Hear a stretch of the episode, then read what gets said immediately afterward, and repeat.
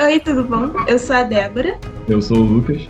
E você está escutando o podcast Entre Físicas, um projeto do PIBID dos alunos de licenciatura em Física do Cefet, que visa a integração entre faculdades e escolas públicas, melhorando o ensino de ambas. E hoje temos uma entrevista muito especial com o professor Reinaldo Ivaniski. Ele é professor pelo Estado, formado pela Faculdade Santa Doroteia em licenciatura em Ciências, Matemáticas Exatas e pós-graduação em ensino de de Física pela UF. Além disso, ele é o diretor do planetário de Nova Friburgo, que se encontra na Via Expressa. E, diante disso, eu queria começar com a seguinte pergunta. Como a, ciência entrou assim na tua vida? Você sempre gostou ou algo despertou teu interesse? Então, boa tarde. Eu nasci né, no início dos anos 70, em plena era espacial então, em 1970, eu nasci em fevereiro, em abril, ocorreu a, o voo da Apollo 13, aquele que virou o filme do Tom Hanks. Então, as pessoas só falavam disso na época. Na televisão passava basicamente todos os seriados ficção científica. É, Jornada nas Estrelas, né? Vinham muitos daqueles seriados japoneses. E a gente acabava assistindo né, essas coisas na televisão é, logo depois da, da, corrida espacial, da chegada do homem à Lua, muita coisa né, aconteceu nesse. É, meus pais sempre encorajavam também muito essa questão científica. Minha mãe era professora e sempre que ela podia, ela me chamava para olhar o céu, né, olhar as estrelas. E isso foi criando em mim né, essa paixão né, pela astronomia, pelas ciências de uma forma geral. Essa exatidão, né, essa conforto, vamos dizer assim, que a ciência é, me proporcionava. Eu lembro que tinha né, um apresentador na antiga TV Tupi, o Capitão Asa, né, era a Xuxa da época, vamos dizer assim. Né? E nesses programas, então, ele apareciam manobras né, que eram feitas com aviões, caças recém-chegados da Força Aérea Brasileira, e isso também me chamava atenção, acabei me tornando piloto comercial, né, junto com isso tudo. Né? No final das contas, acabei deixando de voar, né, quando eu me casei, e acabei ficando mesmo com a parte das ciências, né, com a parte da astronomia. Não dá para fazer tudo na vida, afinal de contas. Né? Então, professor, é, o planetário fez 19 anos em 26 de fevereiro, né? Como que é a história do planetário? Como é que ele surgiu aqui na cidade? E por que que a Via Expressa também, né, foi o local escolhido, era o único local que tinha? Como é que foi isso? Pois é, é o que, que acontece? É, em Friburgo, né, foi criado em 1997 um clube de astronomia.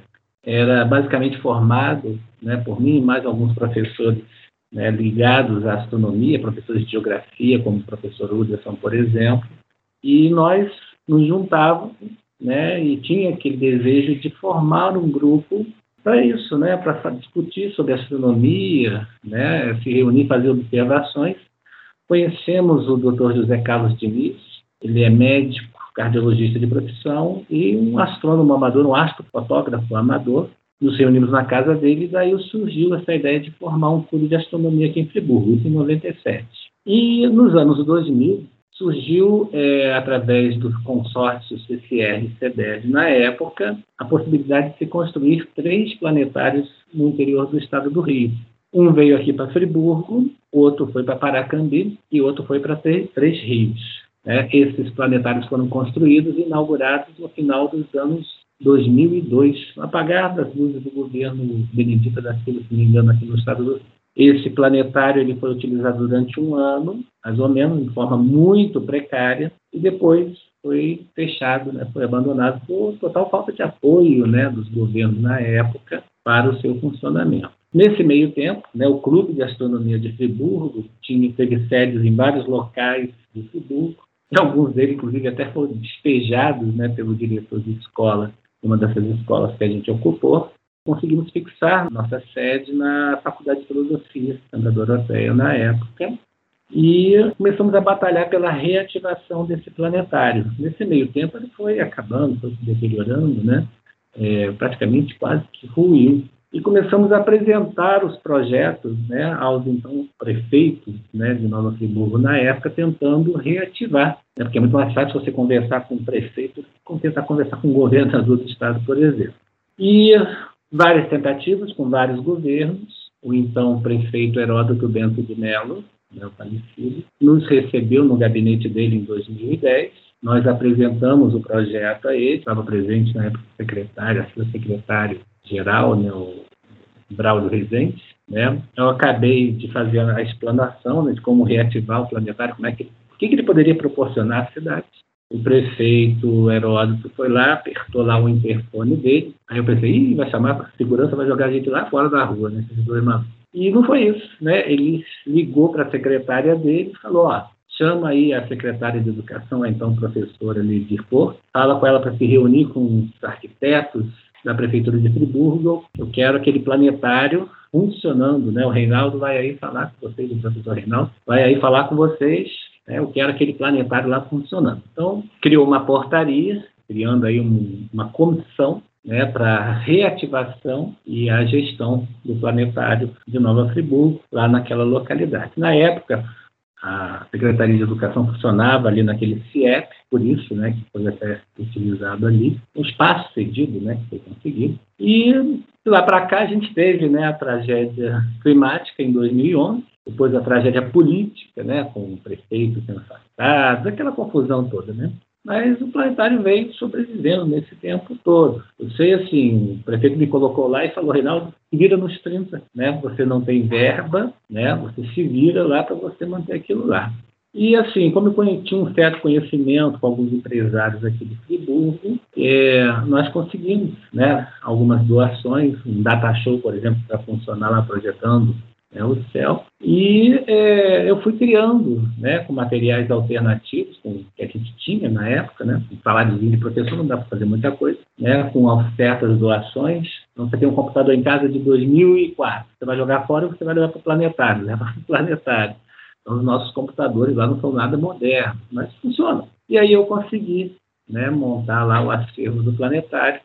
Nos primeiros anos, fomos atendendo né, um número mais limitado de alunos, né? Nos primeiros anos foram 200, 300 alunos atendidos por ano, e até essa bendita pandemia, né, no ano de 2019, conseguimos atender por volta de 2 mil alunos da rede municipal particular, pública e até de municípios vizinhos, como Bom Jardim, Cantagalo, Cordeiro, Lages de Moriaé, né, além Paraíba, até municípios mineiros, né, fizeram discussão trazendo seus alunos aqui ao Planetário de Friburgo. Esperamos quando acabar essa pandemia, que a gente retorne a essas atividades. E o senhor ainda mantém ele ainda ali com seu esforço ainda, né? Porque dá para ver ali no grupo o senhor lutando para poder manter a infraestrutura do local, né? O senhor não dá só aula nele. É, o planetário é como se fosse a minha segunda casa. É, a coisa de uns três anos atrás, nós sofremos muito com vandalismo. Num belo dia eu cheguei lá, cadeados do portão da sala de exposição estavam arrombados. Eu cheguei e estava pichado as paredes, né? roubaram equipamentos, quebraram equipamentos, né? e a minha vontade foi chutar para cima, largar, porque quem é que gosta desse tipo de coisa, né? E aconteceu nos dias seguintes, né, uma aluna da rede municipal apresentar um trabalho em que ela tinha que montar uma maquete, né, os alunos, né, tinham que montar maquete dos lugares que eles mais gostavam do Nova Friburgo. Alguns alunos colocaram shopping, outros colocaram igrejas, praças, né? E essa menina, acho que da quarta série, ela apresentou um trabalho em que ela fez uma maquete do planetário. Fez lá com aquele isopor, né, aquela bolinha de isopor, fez a cúpula, né, botou até um bonequinho careca, que imagino que deve ser eu, lá na maquete dela. Então, isso aí tipo, me motivou né, a não chutar, não jogar tudo para cima e continuar fazendo esse trabalho. Eu acho que vale a pena, né? Vai chegar um momento, cedo ou tarde, que alguma autoridade vai perceber que isso aí é uma coisa muito boa para o município, para outros também, né? E a gente vai conseguir um apoio, né? Pode ser. Ainda acredito que isso vai acontecer algum dia. Se desse devido apoio no aspecto turístico, daria uma, uma fonte de renda extra para o município, né? Sim. A China, né, até uns anos atrás, tinha dois planetários em todo o território chinês. Uhum. E daí para cá, né, parece que eles têm por volta de 660 planetários espalhados pelo território. Uau. Né? A China, desse tempo para cá, começou a investir pesadamente nas ciências espaciais. Ora, chineses são extremamente pragmáticos. Eles estão investindo nisso, né, é porque deve tirar alguma coisa muito boa, senão eles não botar o dinheiro deles nisso daí. Né? É o tipo de coisa que eu acho que talvez a gente não tenha visto ainda por aqui, ninguém tem enxergado isso por aqui. Isso é tão rentável e tão interessante como um carnaval, como um festival né, de, de, de, qualquer coisa. Né? Basta que o setor turístico saiba trabalhar direitinho, né, junto com o setor de educação, de cultura, né, de Até, assim, na história, com a corrida espacial e tudo mais, a gente, a gente nota que tanto assim, os Estados Unidos e a Rússia tiveram um grande avanço tecnológico. A internet veio dessa rixinha que eles tinham, né? Mas uhum. uma coisa que na, nas últimas décadas vem chamando a atenção seria a poluição luminosa. Principalmente para essa exploração do céu e tudo mais, você precisa ter, se possível, um raio muito extenso, se possível, sem luz nenhuma. É, eu acho que até o observatório, eles justamente botam em uma, assim, numa montanha isolada do universo, só para observar melhor. Assim, essa poluição luminosa por parte do município atrapalha o seu trabalho algo assim? É, eu estava até conversando esses dias com a nova secretária de turismo, né? É, a gente destacou uma coisa que a gente sempre usa quando a gente vai argumentar sobre essa questão do, do turismo. Friburgo foi listado pela revista Galileu como um dos dez melhores céus do Brasil para observação astronômica. Você pode utilizar dados lá, um tanto informais, mas ainda assim sérios, né, do Observatório Nacional. Bom, qual a diferença do céu de Friburgo, para o céu de Bom Jardim, por que Bom Jardim não entrou na lista? Porque Friburgo tem planetário, Friburgo tem um clube de astronomia, Bom Jardim, por exemplo, não tem. Então, não só o fato de você ter um céu bom, mas também você ter está olhando para aquilo lá e um grupo, um conjunto de pessoas que possam esclarecer sobre aquilo que você está observando. Né? Isso é importante também. Então, é, o centro de Friburgo, obviamente, como de qualquer cidade grande, tem essa questão né, da poluição luminosa. Até um projeto do nosso presidente de honra, o doutor Diniz, um projeto em que você colocaria certos dispositivos nas luminárias públicas, por exemplo, para diminuir a poluição luminosa. Mas na periferia de Friburgo, o céu é espetacular. E tem uma atividade chamada Camp Camp, uma vez por ano, desde 2017. A gente junta o pessoal do grupo e vai para um lugar mais distante, né? São Lourenço, Salinas, é, Três Picos, Amparo, né? E monta-se as barracas, os telescópios, e naquele frio né, de inverno, a gente passa a noite lá fazendo observação. O céu de São Lourenço, Salinas, aquela região é espetacular. Você consegue, um dos meus objetos prediletos de observação é um aglomerado chamado Ômega Centauri, que no, na direção de um dos braços do Cruzeiro do Sul. Enxame de estrelas. Você olha para lá, você vê um enxame de estrelas. E você só consegue observá-lo bem a partir do céu, né, que não tem aí a poluição luminosa. E um dos lugares né, que a gente consegue observar a olho nu né, é lá de Salinas, em São Lourenço. Nosso diretor de observação, o, Alisson, ele não conhecia na época o céu, e eu falei para ele, olha, dá para ver Ômega Centauri ali. Falei, ah, que é impossível, que não dá, que não sei o quê, né? E é ver para crer, né? Ele chegou lá e viu, fez observação de caramba, Ômega Centauri ali, né?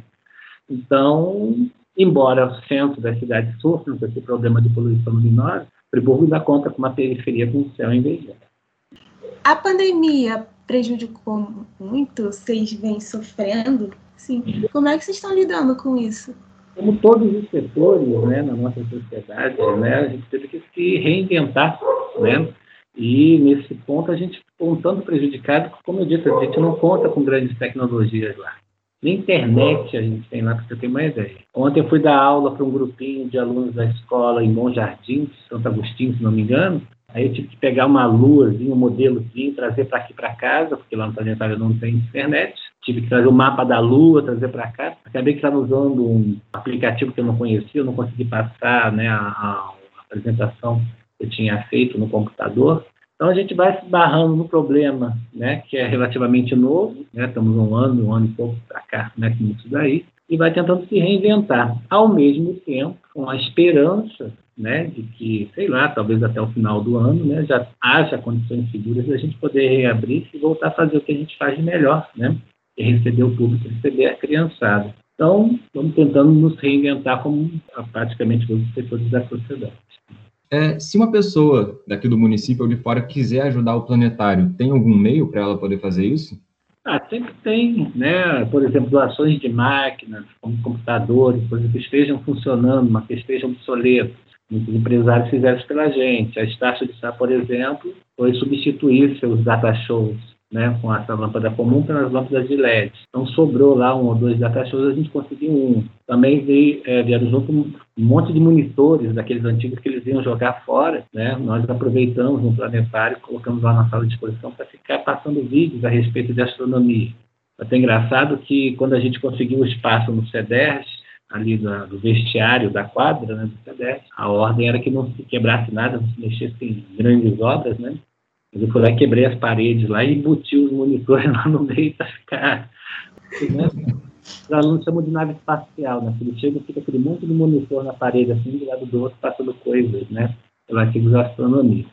Né? Recebemos a doação de uma dessas TVs antigas, grandes, né? Sei lá, 13, 20 polegadas, né? Também fiz a mesma coisa, embuti lá na parede e fica passando vídeos a respeito.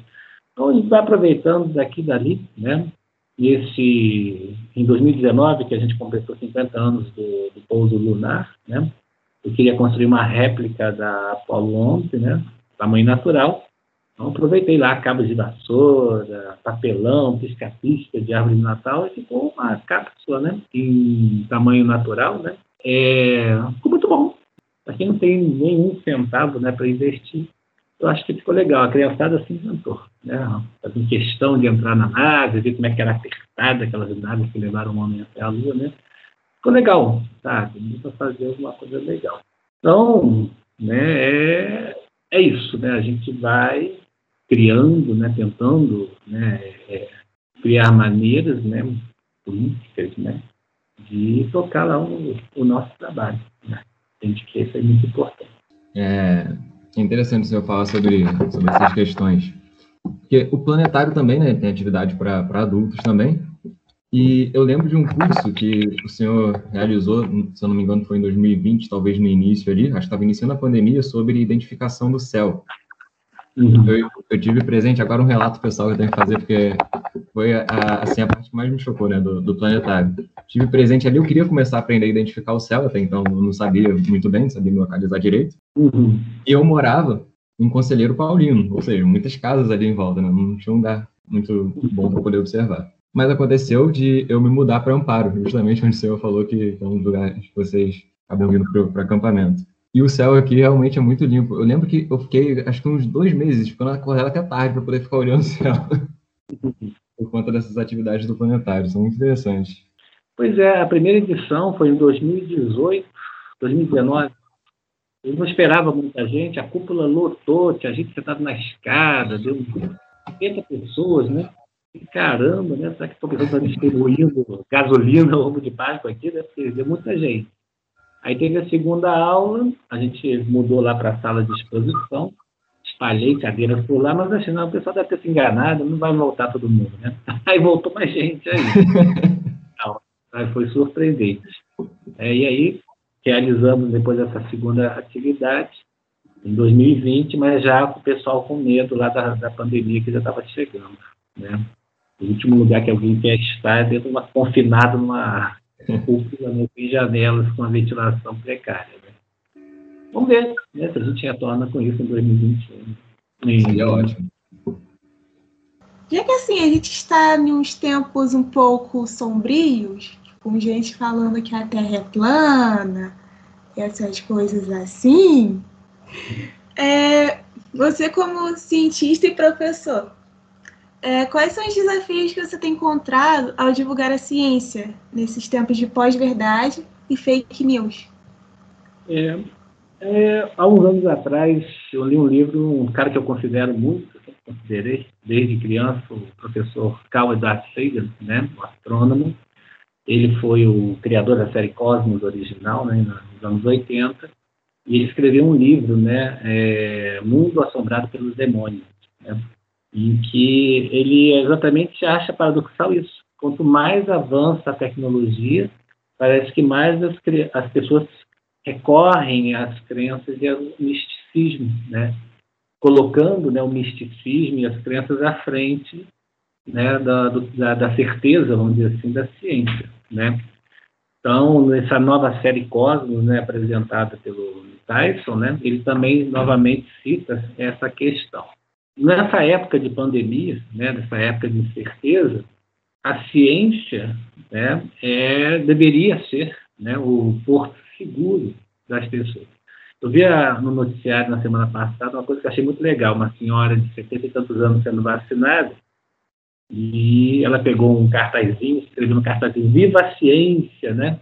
Olha que legal, né? Uma senhora, né, atribuindo, de fato, é, quem está segurando a barra disso tudo aí, exatamente a ciência, né?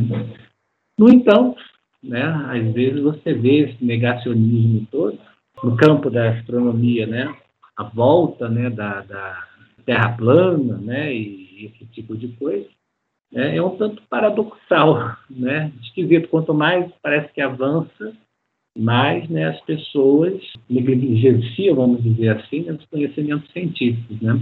Essa é tarefa de todos nós, né, não só do planetário, mas de vocês, né, que vão se tornar professores de exatas, né, de combater é, é, é, esses argumentos que a gente tem que é a ciência, né, que é a razão. É o papel de cada professor né, de exatas, né, além do seu ensino, além das atribuições que a gente já tem, é defender, né, afinal de contas, isso. É, a gente pode não ter uma ciência perfeita, né, poucas coisas são perfeitas né, no nosso mundo. Mas eu acho que para entender né, o que acontece na humanidade, o que acontece ao nosso redor, ainda é a nossa melhor ferramenta. Em última instância, é que está ali para nos defender, né, para nos salvar, vamos dizer assim. Eu, na, em algumas matérias que eu estou tendo na faculdade, a gente até está discutindo bastante isso. E, tipo, que às vezes parece que a gente, com a tecnologia, né, vem uma enxurrada de informação, muita informação mesmo. Sendo que, assim, é tão rápido essas trocas que você não tem, você não tem tempo para checar tudo. Sem contar também que, por exemplo, no WhatsApp, muita gente que compartilha umas notícias falsas são gente que, assim, que é, como eu posso dizer, é, é, é, junto, é chegado com a outra pessoa, é um parente e, assim, tem um grau de confiança. Aí já meio que coloca essa confiança na pessoa ao invés de ser cético quanto pelo menos as informações. Aí eu acho que isso também atrapalha muito nessa, nessa parte, e quando vem com a ciência, então. Pior ainda quando a ciência vai, vai, aos, é, vai contra os interesses de de um certo grupo. Como uhum. a gente está vendo na pandemia, nesse negócio de tipo, da, já ah, vamos fazer o lockdown ou não vamos fazer o lockdown? Economia ou, ou a saúde? Sendo que, sim, se você for pesquisar a fundo, economia está atrelada à saúde, assim como a saúde está atrelada à economia, entendeu? Não tem como você, uma, uma como eu posso dizer, uma, uma sociedade que não seja saudável, não tem como fazer a economia girar, entendeu? Uhum. Assim como se você não tiver uma economia razoavelmente estável, você não tem como garantir a saúde da, da população. Uma coisa não pode se desvincular da outra, né? É. Entende que a política sempre utilizou né, da ciência e outros, né, outras ferramentas para se afirmar. As redes sociais, elas deram voz e vez para todo tipo de opinião, né, das melhores das mais né, estapafúrdias. Né, o nosso papel, novamente, como professores especialistas das nossas matérias, né, é ajudar. Né? E eu não digo só das redes sociais, às vezes você vê bobagens aí até né, em, em é, é, mídias, né, em jornalistas experientes, né? bastante até. Né, muita coisa. Né? Então, é, aí quem que você recorre? Novamente entra aí o papel do, professor, né, especialista daquela matéria, do biólogo, do físico, do matemático, do químico, né, que aqueles ali, se, se você se formou você está numa sala de aula que você é bom, porque senão você não consegue fazer isso daí.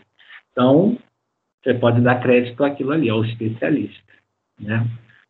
Agora, é, é isso, né? A rede social dá voz e vez a todo mundo, né? E o pessoal usa politicamente a favor ou contra um determinado né, político, né? É, talvez visando lá seu próprio lucro no futuro, né? Sua própria promoção, né? As pessoas e falam, e as pessoas leem, as pessoas ouvem, as pessoas compartilham, né? E quando a gente esbarra, né, uma pessoa esbarra numa informação que ela não tem como confirmar, a quem que ela recorre, né? Ela chega ao seu professor, chega lá ao seu planetário, por exemplo, né? Não sei se você lembra lá de 2012, que o pessoal cismou que o mundo ia acabar. E eu me lembro que a gente tinha dado uma entrevista lá no planetário. Né? Eu lembro disso, gente. Eu lembro disso. Na época até tinha entrevista apagando meu carro, né, falando, ah, até acho bom que não vou precisar pagar meu carro as prestações até o final. E acabou que o mundo não acabou e que pagar meu carro até o final. E não me lembro se a repórter usou isso na reportagem ou não, mas né, é isso que acontece. Né? É um admirável mundo novo a gente tem que lidar com isso daí, não tem jeito. A gente vê né, que muita gente gosta dessa área da astronomia, desde a pessoa mais simples, com um pouco, de, um pouco grau de instrução, até a pessoa que, que é até um acadêmico de alguma outra área. Acho que todo mundo gosta dessa área de astronomia, de ver o céu. Né? E para quem quer conhecer mais sobre essa área, o senhor teria alguma bibliografia para indicar? Ou o senhor tem algum conselho para quem quer especificamente ser um profissional dessa área? Então, é, a maior parte dos profissionais né, formados no Brasil em astronomia fazem o que vocês estão fazendo, né? Se formam em física né, e depois acabam fazendo a pós-graduação né, é, nessa área, né, no Observatório Nacional, lá no IAG, lá na USP, né, em São Paulo, na Unesp, no Unicamp.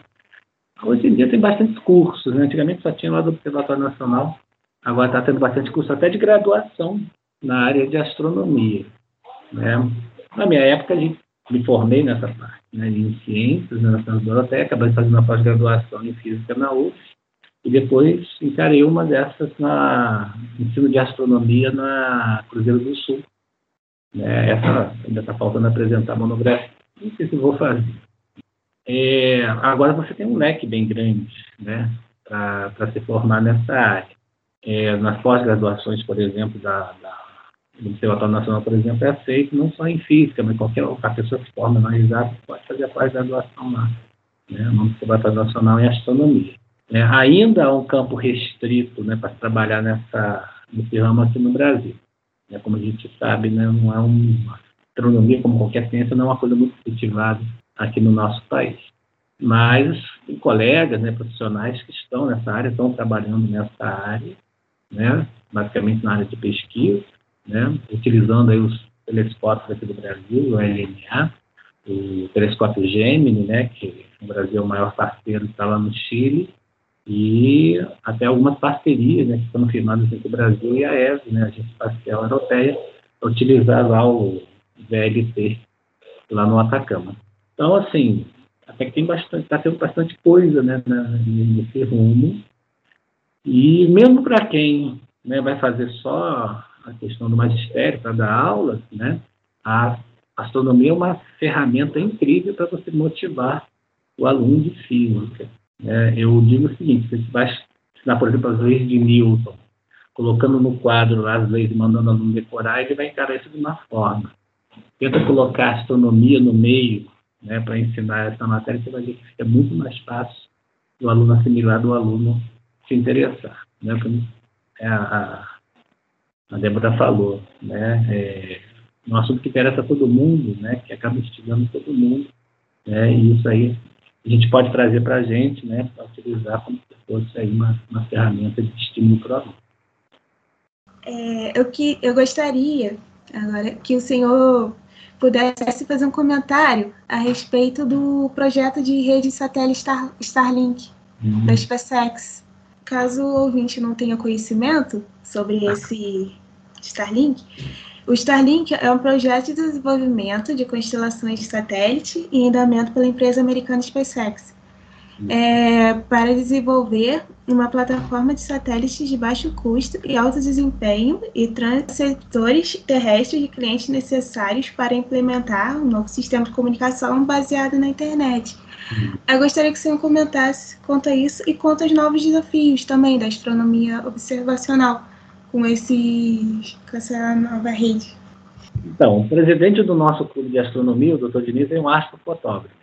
Se você sair perguntando aos astrofotógrafos o que, que eles acham desses brinquedos do Elon Musk, né, eles não vão ter nenhum tipo de adjetivo encorajador né, ou construtivo para isso daí.